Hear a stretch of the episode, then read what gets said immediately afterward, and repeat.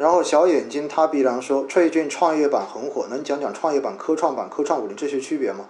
创业板跟科创板是两个不同的市场，创业板是在深圳交易所上市的，而且成立的时间已经比较早了。科创板是去年才开板的，七月份在上海证券交易所，所以科创板跟创业板是两个完全不同的投资标的。那创业板最早设立也是为了。给科技创新企业，就是达不到主板，也是达不到深交，达不到我们说的上证指数或者是深成指数，达不到主板市场的上市要求的这些初创公司，然后就开设了创业板。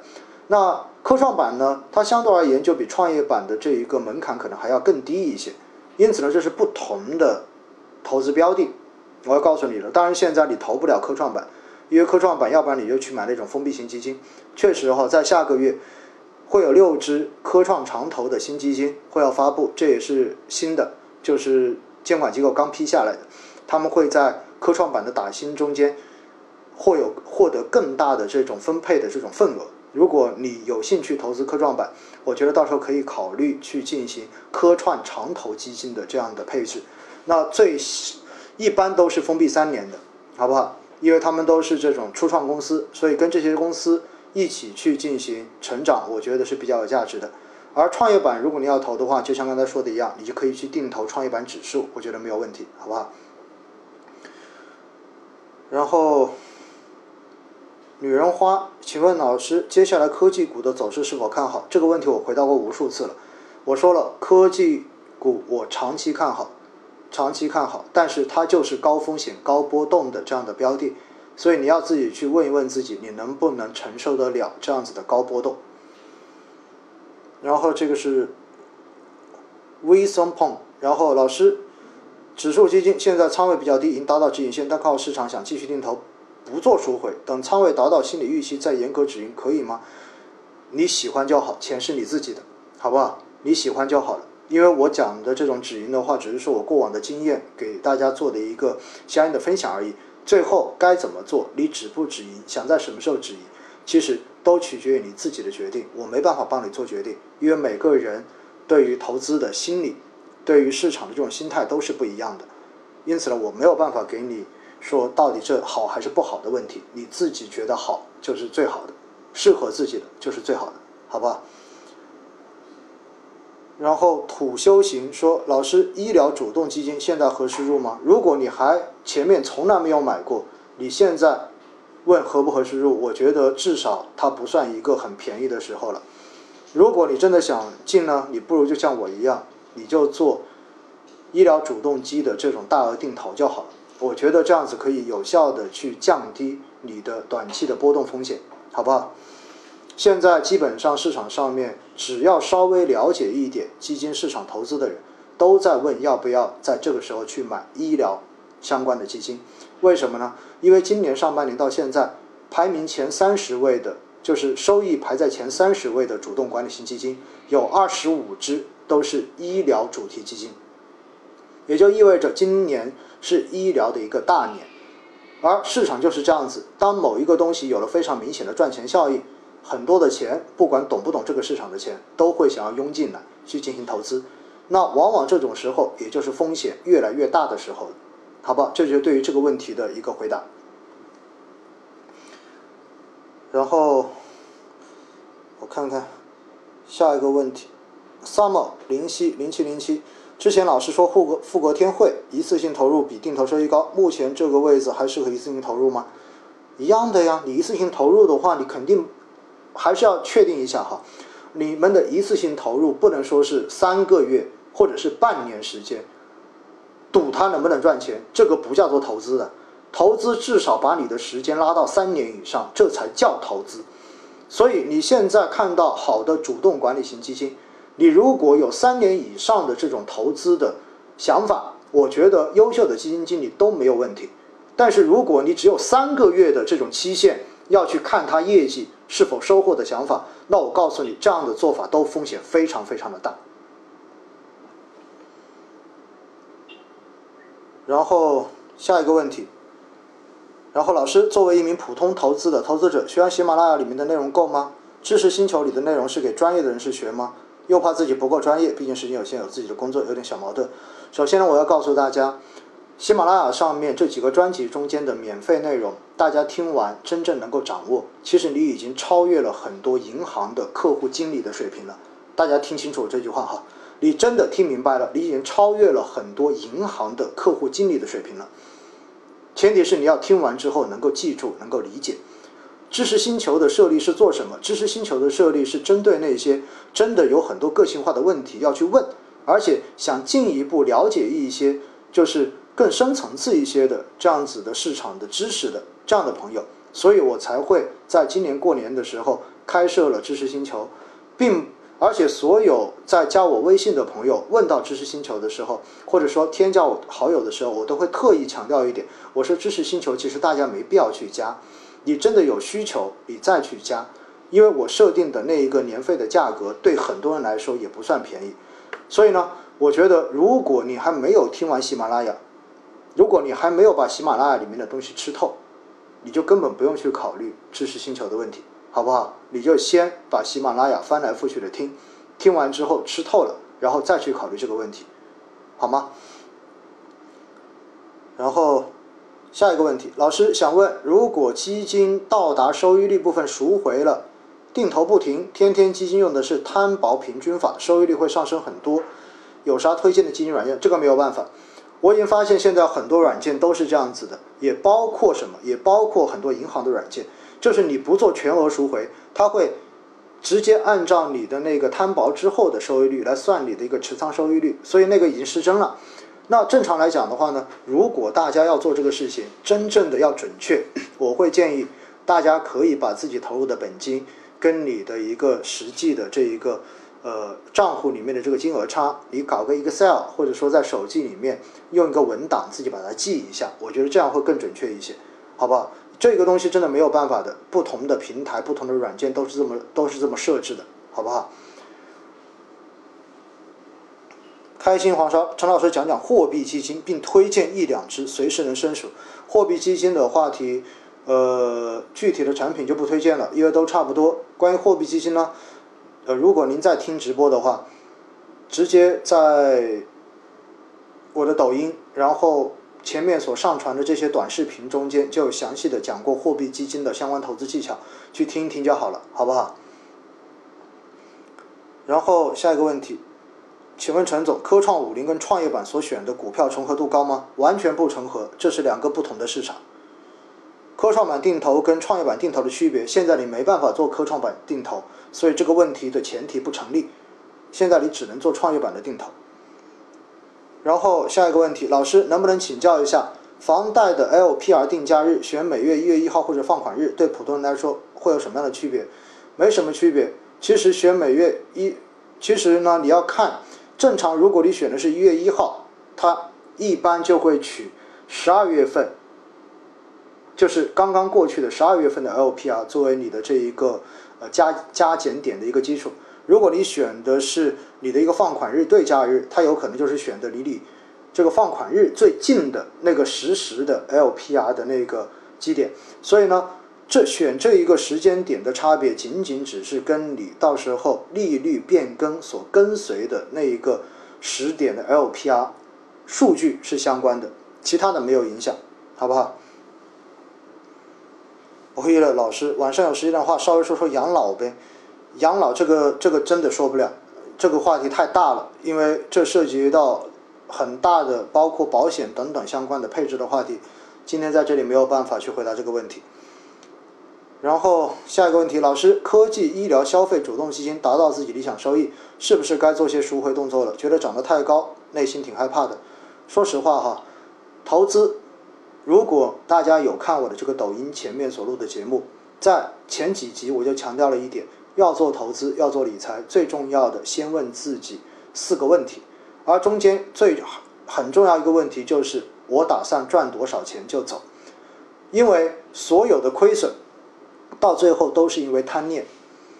你拿到自己想要的收益，其实离开市场，你会发现你的这笔投资已经达成你的目的了。但是很多人总是在想，就是我如果离开了，市场还在涨，那是不是亏了？不是这么去理解的。那你有没有想过，未来如果市场跌了呢？那你现在没有赎回的，是不是也算亏呢？所以投资市场的未来是不确定的，重要的是我们能不能在中间拿到属符合自己要求的收益，这才是真正投资能够获益装到口袋里面最重要的一个要点。所以呢，对于这个问题哈，我的建议就是，您待会儿听过直播之后，真的就在我这个抖音号里面，把前面一分钟聊谈投资，一分钟。谈理财的那个节目，真正的好好的听一听关于投资的灵魂拷问，那几个问题听完，可能你就不会有这个问题问我了，好不好？茉莉花开，可否分析下中证科技龙头指数跟踪的基金适合定投吗？这个现在没办法跟你分析，因为我没有开电脑，这个要开电脑的话才去做分析。有有必要的话呢，后期我在喜马拉雅上面专门录一期节目吧，关于科技龙头指数的，好不好？然后刺激你的神经，问老师，博时黄金 ETF 连接基金跟国际的金价的关系？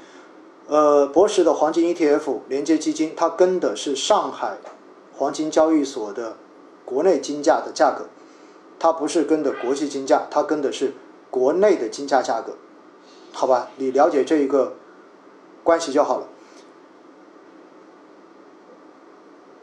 然后再看下一个问题，请问老师，科创板的呃创业板的科技股票已经涨了好多，现在还能买吗？你要买股票吗？祝你平安。然后下一个问题，等科创板指数科创指数推出，值得定投拥有吗？呃，按照理论上来说，应该是值得的，应该是值得的。然后下一个问题，老师定投了半年消费类基金，收益达到百分之三十，纠结要不要止盈？这个问题前面已经回答过了，好不好？要不要止盈取决于你自己，有没有达到你心里的这个预期线，达到了，那么你就止盈；没达到就不要止盈。还有呢，就看看你自己的本金，本金是不是足够的多。如果本金不够多，赚个收益率没有赚到钱，其实止不止盈差别不大的。下一个问题，老师，现在这个阶段债三股七配置可以吗？可以。然后呢，老师好，欧美贸易战对中国股市的影响，欧美贸易战对中国股市，我觉得不能说对中国股市的影响，对中国的经济来说不是坏事，但是对中国的股市可能更多的还是情绪面的影响吧，因为欧美打贸易战，相对而言我们就置身事外了，所以你觉得对于情绪是正面的作用还是负面的作用呢？对不对？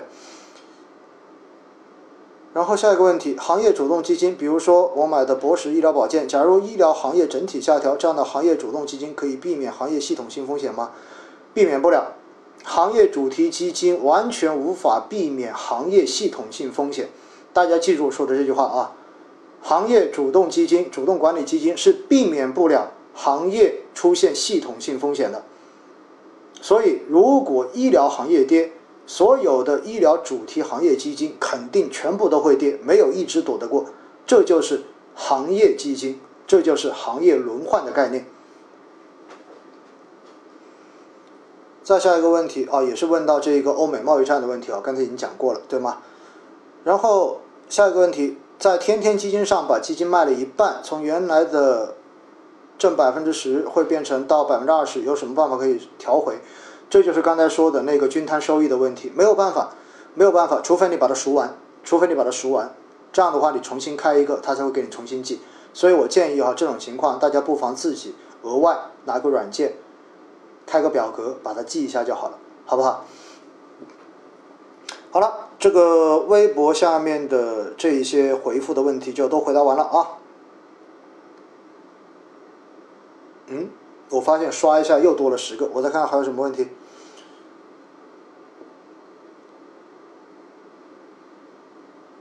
想听老师分析一下最近的创业板，最近的创业板也涨得有点过火了，这是我的感觉。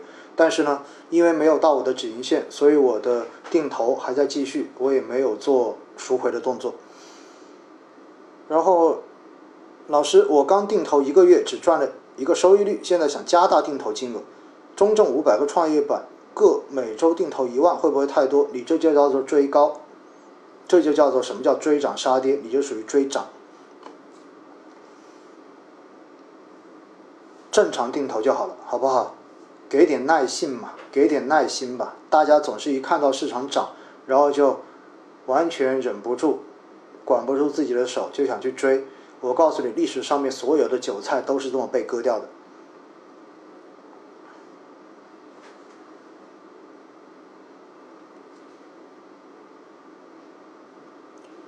然后，老师，房贷还有三十年，百分之四点九的利率，要不要转换为 LPR？您怎么建议？说实话哈，我前两天在微博上面还因为这个问题我拉黑了一个人，因为 LPR 利率，因为你现在的这一个房贷肯定是要去改的，要不然就是固化你百分之四点九的利率，要不然呢就是直接去跟 LPR 挂钩。如果你认为未来 LPR 也就是市场的利率会往下降，那么你就选择跟 LPR 挂钩。如果你认为未来的利率会往上涨，那么你就选择固化百分之四点九。你选择固化之后，就意味着未来的这种利率风险跟你就完全没有关系了，就这么简单。所以呢，你自己可以做个选择题。站在我自己的角度，因为我觉得未来利率大概率会是往下走的，因为看发达国家你就看得到。所以呢，我会个人推荐用 LPR 的方式，但是最终的决定权在于你自己，好不好？好了，那这上面的问题回答完了，我再看看今天我在我的那个微信小号中间的朋友圈也发了，看大家有什么问题没有？我看大家有没有问题哈？有人问房地产基金可以加仓了吗？房地产基金是指什么基金啊？讲讲最近的原油市场。原油市场的话，它是取决于全球经济的一个复苏状况。如果全球对于经济重启抱有很正很正面的这种期望，那么原油就会涨。如果突然之间疫情又开始严重，造成这种经济实体经济受到的冲击更大，那么它就有可能下跌。反正对于原油这一块的话，我自己是不会参与投资的，因为影响它的这一种因素实在太复杂了。我觉得没必要去赚这种呃让我自己要很累的钱，这就是我的想法。然后这里 Daisy 周也在问这个债市，债市刚才已经回答过了啊。然后五月老师谈了一下对医疗的看法，现在对医疗的看法有发生什么改变吗？呃，唯一的改变就是现在的估值比之前更贵了，所以我觉得它的泡沫化已经比之前更严重了，这就是我的看法。长期对于医疗行业的这种看好并没有改变。主动性基金是不是最好一次性购入？是的，当然是选好啊，选好之后。当然，如果你现在要买这种医疗主动型基金，那我还是建议你分批吧，因为短期的风险我觉得蛮大的。然后再看看，老师，科技指数基金跟科技主动基都有百分之十五的收益率了，目前要止盈吗？同样的问题啊，大家都在贪，还是继续待涨？毕竟大盘没到三千点，大盘到不到三千点，跟你们所投的这些行业主题基金没有一毛钱关系，大家一定记得这一点。因为你们投的这些行业主题基金看的是行业指数，它不是看大盘指数的，不能因为大盘指数便宜，你就认为行业指数也便宜，这是两码事来的，好不好？哦，陈总想了解一下博时基金转换收费的问题，比如说中证五百转创业板，关于这一个转换收费问题，到喜马拉雅上面，然后在那个。基金投资好简单，那个专辑中间有一集专门讲了基金转换的收费问题，去听一下吧，好不好？然后老师，中兴通信作为五 G 的权重股，公司本身有实力，但是这两天管理层操作真的被恶心到了，是不是会影响到五 G 的整体走势？影响到他自己先吧。但是其实你可以看到，最近尤其今天整个科技板块的话还是很强的，所以一家公司的做法可能会短期影响。市场，但是的话，它没有办法影响整个市场整体的一个情绪。老师，请问现在中证五 G 还能定投吗？定投就好了，我也在定投啊。然后在挑选混合基金的过程中，间，发现有些基金经理是从债券基金经理慢慢转型过来的。在震荡的市场中，债券基金经理转混合经理是否更有优势呢？不一定，债券研究跟股票研究完全是两码事来的。所以的话，隔行如隔山哈，并不能说债券基金经理他在股票不好的时候就可以把仓位降下来做好的债券配置，那这样子他不如做一只纯债呢，对不对？所以混合型基金经理他需要的是综合能力。老师，封闭型基金怎么样？到期赎回就还是继续持有？这个看你自己了，这个真的没有一定的哈。创业板定投收益率要不要调整？百分之十五到二十之间的年化收益率作为创业板定投的一个止盈收益率，这一个一直都说过的哈。下面有人问，我想问，如果定投定额长期投资该怎么做？如果慢牛也是涨到百分之十就止盈吗？如果你确认未来是慢牛，我建议你一次性买入。你如果真的这么有信心，把你的钱在最开始一笔买入就好了，那何必做定投呢？你说是不是？哇，居然今天这个时候还有一千人在线上，真不容易啊！辛苦大家哈，辛苦大家。好了，那今天的话呢，回答完这些问题之后，嗯，中证五百止盈，我自己是设在百分之十五，我自己设百分之十五哈。那先不看大家的问题了，我想跟大家去讲两个事情。